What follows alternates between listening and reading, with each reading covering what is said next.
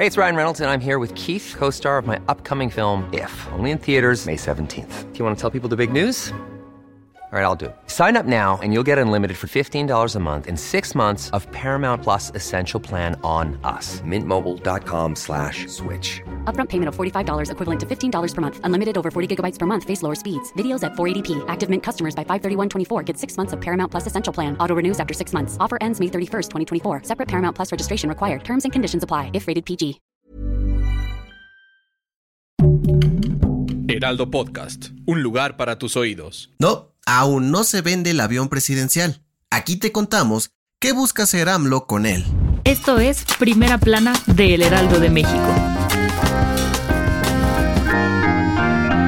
Han pasado casi cinco años desde que Andrés Manuel López Obrador prometió deshacerse del avión presidencial a como diera lugar. Pero, con eso de que no sale ni en rifa, literalmente ya le está buscando acomodo en otro lugar. Sí, Ahora resulta y resalta que el Presi reveló en la mañanera de este lunes que en la cumbre de líderes de América del Norte en enero pasado, le propuso a su homólogo estadounidense Joe Biden un trueque, el avión, a cambio de aeronaves para sofocar incendios. AMLO aseguró que es una de las opciones más viables para deshacerse del avión, pues a pesar de que han pasado por diversas ofertas de compra, de plano no se ha podido vender por lo lujoso y caro que es, y es que no lo tiene ni Obama. Pero hay un pequeño detalle. El presidente Biden no dio respuesta. Por ello, aprovechó la mañanera para dejarle un recadito y recordarle que la propuesta sigue en la mesa, pues el avión presidencial se encuentra en perfectas condiciones debido a que periódicamente se le da el mantenimiento.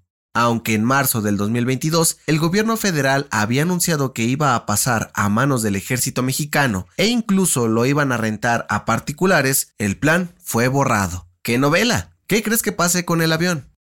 Gracias por escucharnos. Si te gusta Primera Plana y quieres seguir bien informado, síguenos en Spotify para no perderte de las noticias más importantes.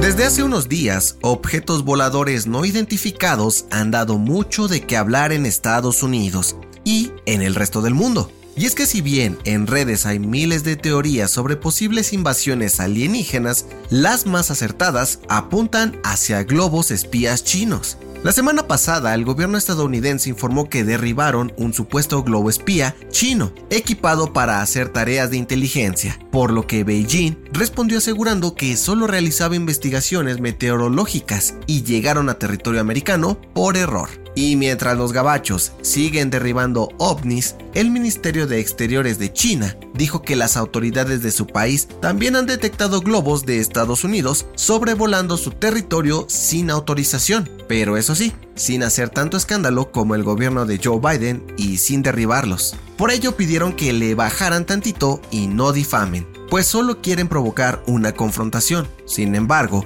la Casa Blanca negó las acusaciones y dijeron que están evaluando reunirse con las autoridades chinas para hablar sobre este tema. En otras noticias, este lunes, la Corte de Nueva York informó que el exsecretario de Seguridad, Genaro García Luna, rechazó testificar durante el juicio que enfrenta por sus presuntos nexos con el narcotráfico. El jurado deberá emitir su veredicto sin sus declaraciones. En noticias internacionales, a una semana del temblor que sacudió Turquía y Siria, las autoridades hicieron un balance y dieron a conocer que la cifra de muertos asciende a los 35.000 y hay cerca de 6.000 heridos en ambos países. Los cuerpos de rescate aseguraron que cada día que pasa hay menos posibilidades de encontrar sobrevivientes entre los escombros. Y en los espectáculos, Patti Chapoy ofreció una disculpa por sus comentarios en torno al físico de Yuridia en Ventaneando. La periodista dijo que cuidará más su lenguaje por recomendación de la Comisión Nacional para Prevenir y Erradicar la Violencia contra las Mujeres, pero, de igual forma, seguirá haciendo crítica en su programa. El dato que cambiará tu día. Dicen que el amor es una de las fuerzas que mueve al mundo, especialmente en días como hoy, San Valentín.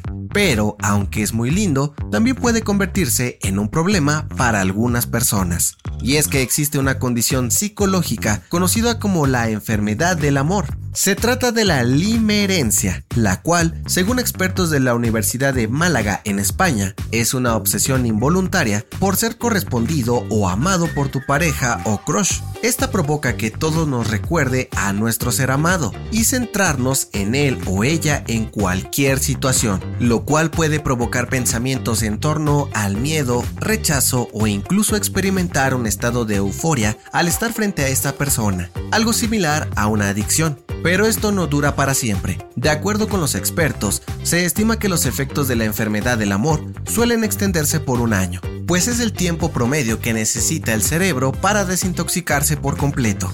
La recomendación. Ser una estrella de rock no es nada sencillo, pero tampoco lo es ser padre de familia y empresario al mismo tiempo. Si no nos crees, escucha el podcast Dos Nombres Comunes, donde José Madero y Andreas Osberg hablan sobre la vida, un sinfín de anécdotas, experiencias y hasta temas de actualidad desde su particular punto de vista. En más de 250 episodios y uno nuevo cada viernes disponible en Acast o en tu plataforma de streaming favorita. Yo soy José Mata y nos escuchamos en la próxima. Esto fue Primera Plana, un podcast del Heraldo de México. Encuentra nuestra primera plana en el periódico impreso, página web y ahora en podcast. Síguenos en Instagram y TikTok como El Heraldo Podcast y en Facebook, Twitter y YouTube como El Heraldo de México. Hasta mañana.